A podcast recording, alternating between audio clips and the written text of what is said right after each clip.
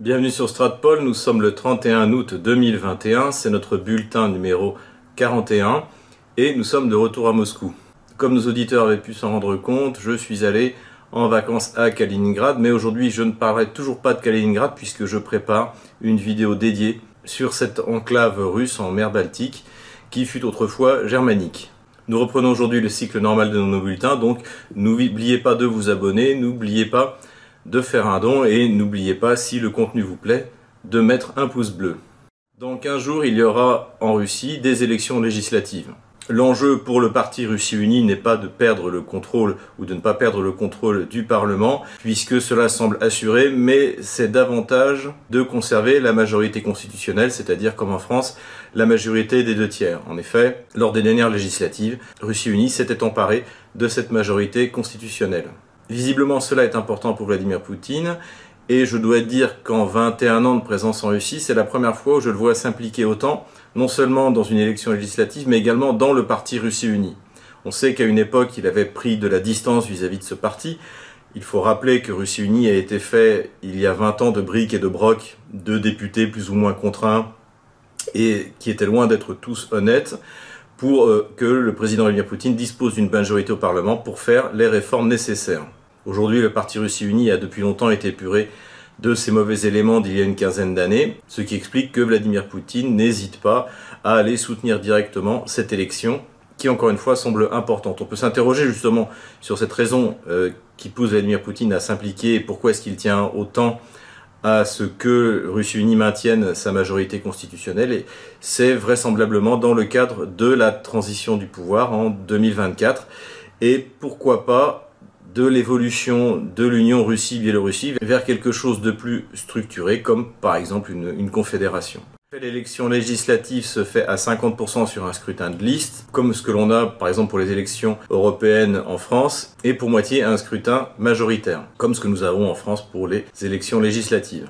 Pour être donc certain de l'emporter sur la partie de scrutin de liste, Vladimir Poutine a fait appel pour mettre au sommet de la liste à ses deux ministres les plus populaires, c'est-à-dire le ministre des Affaires étrangères euh, Sergei Lavrov et le ministre de la Défense Sergei Shoigu. En plus d'avoir constitué cette équipe de rêve, dirons-nous, le gouvernement russe a puisé dans ses colossales réserves pour distribuer de l'argent, tout d'abord euh, aux familles, ensuite aux traités et plus récemment encore aux membres des structures de force, forces de l'ordre, militaires, vétérans, etc..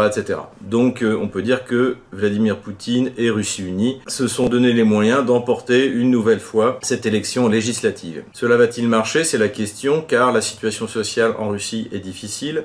Depuis le début de l'année, l'inflation est galopante et malgré tous ces efforts, le gouvernement russe a du mal à la maintenir à un niveau acceptable.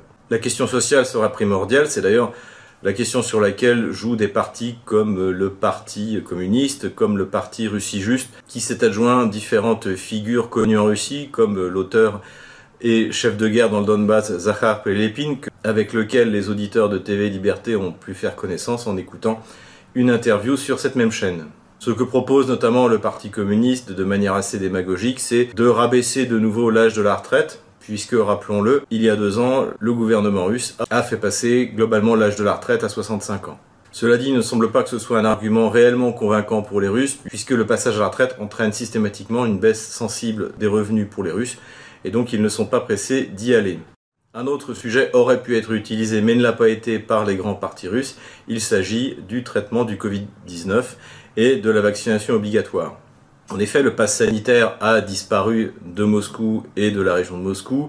Il subsiste au moins officiellement, mais dans la réalité, il y a très peu de contrôle dans la région de Krasnodar. Mais malgré sa disparition, certaines régions russes appliquent encore l'obligation vaccinale pour certaines catégories de travailleurs, comme ceux qui sont exposés au public, c'est-à-dire dans les hôtels, les restaurants, les clubs de sport, etc. Cette décision qui a beaucoup déplu aux Russes qui d'ailleurs a très peu fonctionné puisque le taux de vaccination est extrêmement faible en Russie, on doit être autour de 25%, y compris dans la ville de Moscou. Cette décision a fort déplu à ceux à qui on l'a imposée, puisque Vladimir Poutine a dit et redit encore il y a quelques jours que la vaccination ne pouvait être que volontaire, mais qu'il fallait l'expliquer. En outre, on avait expliqué aux Russes qu'il ne fallait pas se faire vacciner pendant les périodes d'épidémie, et c'est exactement ce qui a été fait à cette occasion.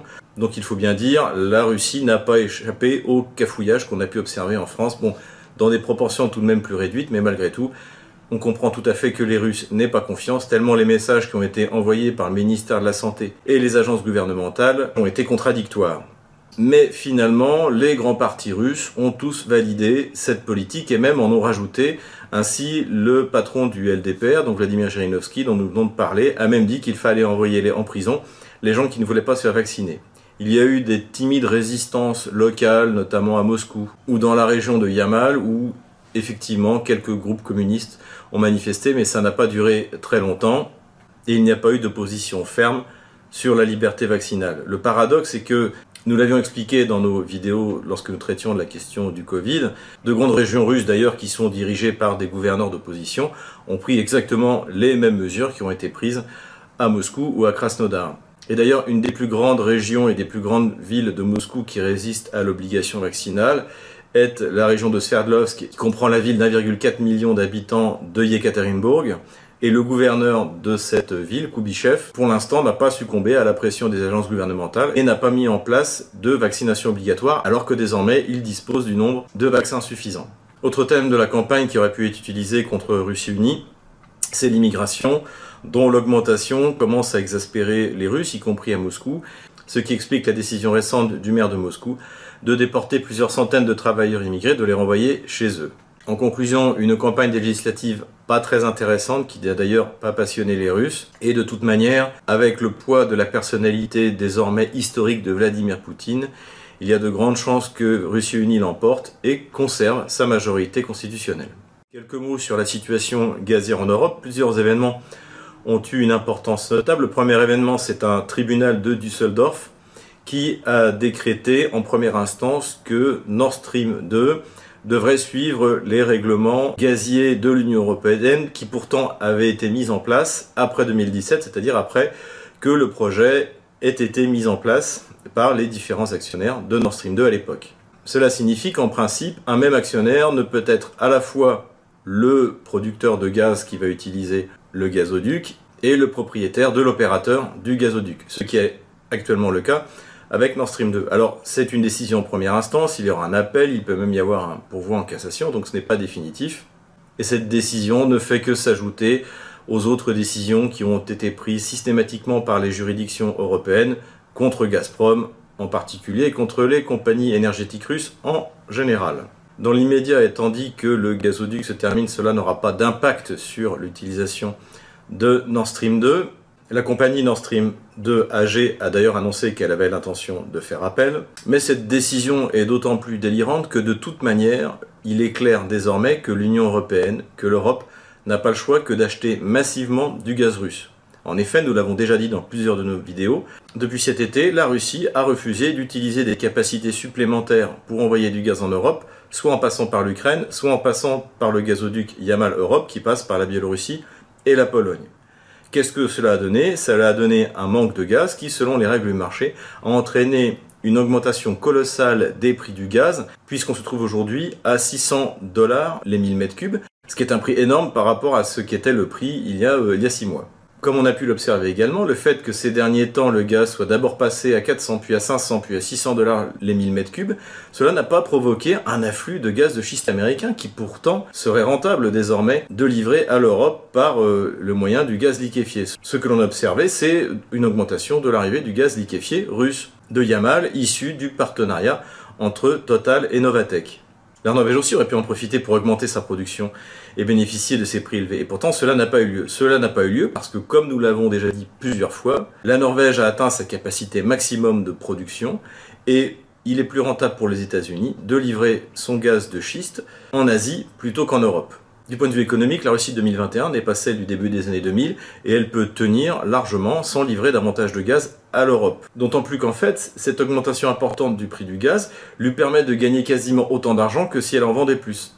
En effet, Gazprom gagnera autant d'argent, si ce n'est plus, en vendant 1000 m3 à 500 dollars que 2000 m3 pour le même prix. De manière très réaliste, d'ailleurs, la Hongrie vient de signer un accord avec Gazprom pour son approvisionnement pour les 15 prochaines années ce qui a particulièrement déplu à Kiev, puisque sur les 4,5 milliards de mètres cubes annuels qui seront livrés à la Hongrie. 3 milliards et demi passeront par le Turkish Stream et 1 milliard par l'Autriche. Donc pour l'Ukraine, évidemment, c'est une perte sèche. De toute manière, à partir de maintenant, Kiev va payer très cher ces 15 dernières années de politique gazière absurde et stupide et anti-russe qui ont été menées par les gouvernements successifs. Le dernier espoir des Kieviens, c'est la rencontre de Vladimir Zelensky avec Joe Biden qui doit avoir lieu demain, le 1er septembre 2021. Cette rencontre a en effet été repoussée une nouvelle fois. Ça, avait déjà été le cas, nous en avions parlé. C'était une première humiliation pour Vladimir Zelensky et en voilà une deuxième puisque deux jours avant la rencontre, on lui a annoncé qu'elle était encore décalée de 24 heures. Enfin, en tout cas, Zelensky vient d'arriver à Washington et il espère rencontrer Joe Biden ce qui devrait arriver, et Joe Biden va sans doute faire une déclaration grandiloquente en disant que les États-Unis soutiennent l'intégralité territoriale de l'Ukraine, que la Crimée appartient à l'Ukraine et que le Donbass appartient à l'Ukraine, etc., etc. Tout ça, ce seront que des mots, puisque le plus important, c'est que Joe Biden, justement, a renoncé à empêcher l'achèvement de Nord Stream 2. Alors il y a eu toute une campagne aux États-Unis pour essayer de pousser Joe Biden à revenir sur cette décision. Mais en fait, comme nous l'avons expliqué, si Joe Biden a pris cette décision, c'est que de toute manière, il ne peut rien y faire, surtout s'il veut recréer la relation particulière entre Washington et Berlin, ce qui est le cas, ce qui était dans la campagne de Joe Biden. Kiev toujours, puisque le 24 août dernier, la ville a fêté l'indépendance de l'Ukraine, qui a eu lieu, rappelons-le, en décembre 1991. Il n'y a pas grand-chose à dire sur cette fête de l'indépendance qui, de toute manière, n'a aucune signification dans un pays qui est en train de se disloquer. En revanche, le défilé militaire a été assez intéressant et rejoint les analyses que nous avons faites sur la décrépitude de l'armée ukrainienne, puisqu'en fait, c'était un défilé de vieux matériel soviétique qui a été euh, ouvert par le plus gros avion du monde, donc qui est le Mrea, qui est un, un énorme transporteur qui était fabriqué à l'Union soviétique et que les Ukrainiens seraient bien incapables de reproduire. À côté de ça, on a vu défiler des équipements extrêmement anciens, comme par exemple des BMP-1, donc soi-disant euh, modernisés, mais le BMP-1 c'est le premier de la série qui a été mis au point euh, dans les années 60, donc avec avec un moteur extrêmement faible et, sur lequel on voudrait mettre une nouvelle tourelle. Donc euh, tout ça n'est pas très clair, il est, il est fort probable que d'ailleurs cela n'aboutisse à rien. On a vu également passer les T-64, donc qui étaient fabriqués à l'usine de Kharkov et qui, on l'apprend par le commentateur ukrainien du défilé, seront remotorisés tous à terme par un moteur plus puissant de 1000 chevaux. C'est intéressant puisque nous l'avions plusieurs fois évoqué dans nos vidéos sur l'armement soviétique, c'est-à-dire qu'avec l'ajout de blindage, de matériel, de systèmes sur les vieux T-64 ou T-72, eh bien, les moteurs soviétiques sont désormais trop faibles. Donc il est important effectivement, c'est d'ailleurs ce qu'ont fait les Russes, de mettre des moteurs plus puissants. Par exemple sur les euh, T90 modernisés russes, on a un moteur de 1130 chevaux qu'il y aura également sur les T72 modernisés russes. Et là, les Ukrainiens ont annoncé fièrement qu'ils allaient faire passer tout leur T64 sur un moteur de 1000 chevaux, le 6ND. Et quand on regarde la fiche du 6ND euh, sur Internet, on découvre qu'en fait, c'est un moteur qui a été mis au point dans les années 70. Donc évidemment, rien de nouveau. Pour résumer le complexe militaire-industriel ukrainien, l'Ukraine fait du vieux avec du vieux. À suivre tout de même pour voir si Kiev est capable de faire cette ultime modernisation. Puisque nous sommes dans les chars d'assaut, parlons un peu de ceux de l'armée polonaise, puisque l'on a appris récemment que la Pologne avait l'intention de dépenser 6 milliards de dollars pour acheter 250 chars d'assaut américains Abrams. Donc c'est un choix assez étonnant pour différentes raisons. Tout d'abord, en 2013, la Pologne avait annoncé qu'elle allait produire avec euh, BAE System, donc la société anglaise, et les Suédois, un nouveau concept de tank léger, donc qui fait 30 tonnes, hein, pour vous donner un ordre d'idée. Aujourd'hui, un T72 doit faire 45 euh, tonnes, modernisé ou un T90 doit faire 45 tonnes, tandis que le char Leclerc fait 55 tonnes. Donc il s'agissait de faire un nouveau char euh, léger, ultra moderne de 30 tonnes avec une tourelle téléopérée, comme ce qu'on voit sur euh, l'armata russe, qui se serait appelé le PL-01 depuis, on n'en avait pas entendu parler et visiblement le projet n'a pas avancé et n'avancera pas. Et les Polonais ont donc décidé de se lancer dans cet achat dispendieux d'Abrams, comme ils euh, ont décidé également de s'équiper du plus mauvais avion euh, du monde, qui est le F-35, à grands frais également, enfin à grands frais. De toute manière, comme on le sait, ce sont les citoyens contribuables euh, essentiellement français et allemands qui paieront ces dépenses puisque la Pologne est est un des principaux bénéficiaires des fonds structurels de l'Union européenne, c'est-à-dire de ce qui est payé par, encore une fois par les Français et les Allemands. Ce qui est étonnant dans cet achat, c'est que c'est un changement de concept pour l'armée polonaise. En effet, jusqu'à présent, les Polonais avaient une version fabriquée sous licence du T-72 euh, soviétique, donc qui était le PT-91, qui avait été modernisé, notamment en y incluant des systèmes euh, français de, SAGEM, et le résultat était tout à fait honorable. Et surtout, le PT-91, comme son euh, grand frère le T-72, sont des chars avec un équipage de trois personnes, puisque le chargement de l'obus est fait automatiquement, comme sur la totalité des chars russes, et comme sur le char Leclerc. La France et l'Union soviétique avaient en effet fait le choix d'un équipage de trois personnes au lieu des quatre qu'on peut voir dans les chars allemands Léopard ou sur l'Abrams ou sur euh, le Merkava israélien. Ce qui veut dire que le peloton de chars polonais va subir une modification, qu'il va falloir gonfler les équipages de chars, ce qui, pour un petit pays, une petite armée, comme l'armée polonaise, n'est pas forcément un choix extrêmement judicieux, d'autant plus que la tendance actuelle dans les futurs chars est de mettre des systèmes de chargement automatique pour euh, alléger le char. Et c'est aussi un problème, puisque c'est un problème de poids. Comme nous venons de le dire, le PT91 polonais doit faire entre 45 et 47 tonnes, tandis que l'Abrams a pris du gras, comme le Léopard d'ailleurs, et on attend aujourd'hui un poids de 60-65 tonnes, ce qui dans les infrastructures actuelles et des manœuvres de l'OTAN l'ont montré à plusieurs occasions, est impraticable pour des chars de cette taille. Donc le choix de l'Abrams est tout de même assez étonnant, puisqu'en plus c'est un changement de calibre, on, passera du 125 mm soviétique au 120 mm OTAN, et il faut bien dire, ce choix est très critiqué, compris en Pologne. Ce que cela traduit en fait, eh bien, c'est la volonté de Varsovie d'acheter son alliance avec les États-Unis. Le projet européen, l'Union européenne, la défense européenne, tout ça n'a jamais intéressé Varsovie. La seule chose qui l'intéresse, c'est de recevoir les fonds structurels de la France et de l'Allemagne, puisque la seule chose qui l'intéresse, c'est l'OTAN. Et donc, ces fonds structurels lui permettront d'acheter du matériel américain. Est-ce que les États-Unis seront plus loyaux vis-à-vis de la Pologne qu'ils l'ont été vis-à-vis -vis des Afghans qu'ils avaient mis au pouvoir à Kaboul? Seul l'avenir nous le dira mais on peut d'ores et déjà souhaiter bon courage aux Polonais comme aux Ukrainiens. Dernière information intéressante, nous avions déjà parlé du ministre russe chargé du développement de l'Arctique et de l'extrême-orient russe, Alexei Shekunkov, donc qui est un haut potentiel, on va dire, du, gouvernement russe actuel. Ce dernier, dans une interview dans la revue économique numérique RBK, a annoncé son plan de dépenser dans les 15 prochaines années 8 trilliards de roubles, c'est-à-dire 100 euh, milliards d'euros, pour développer une ville de 1 million d'habitants autour de la ville actuelle de Vladivostok. Donc en fait, il faut savoir que le système de développement des régions russes tourne autour de villes, de ce qu'on appelle les villes millionnaires. Donc Moscou, évidemment, euh, plus de 12 millions d'habitants. Saint-Pétersbourg, autour, plus de 5 millions d'habitants. Ensuite, vous avez Nijni Novgorod, Yekaterinbourg, qui sont aussi également des villes de plus d'un million d'habitants. Et le but, en fait, c'est de créer un gros pôle urbain à Vladivostok pour pouvoir développer le reste de la région tout autour donc faire en fait à Vladivostok ce que les Russes ont fait à Sochi, c'est-à-dire en, rattachant une petite ville à Sochi, qui est la ville d'Adler. Donc en fait, quand vous allez à Sochi aujourd'hui, vous êtes dans la ville de Sochi-Adler. Et là, il se passera la même chose en Extrême-Orient russe. On rattachera une petite ville de 100 000 habitants, donc ça fera 600 plus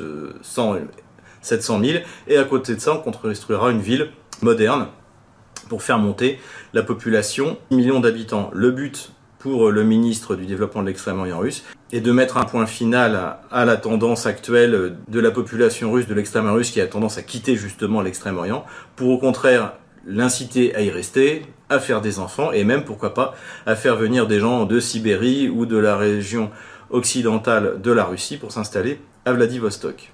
La population de l'extrême-orient russe aujourd'hui se monte à peu près 8,5 millions d'habitants et l'idée de chez Kunkov c'est de la faire monter rapidement à 10 millions d'habitants grâce donc avec ce programme d'infrastructure et d'urbanisation. À suivre donc, restez sur Stratpol puisque pour la Russie comme pour nous, l'Arctique et l'extrême-orient russe sont des sujets qui nous passionnent. Je ferai d'ailleurs une mise à jour sur ma vidéo sur la qui a eu beaucoup de succès sur la nouvelle route maritime du Nord, puisque quelques questions euh, intéressantes m'ont été posées, notamment sur la taille des détroits, la profondeur des détroits, qui est assez limitée. Et j'ai trouvé pas mal d'informations intéressantes pour voir comment les Russes euh, se sont adaptés à ces limites géologiques. Voilà.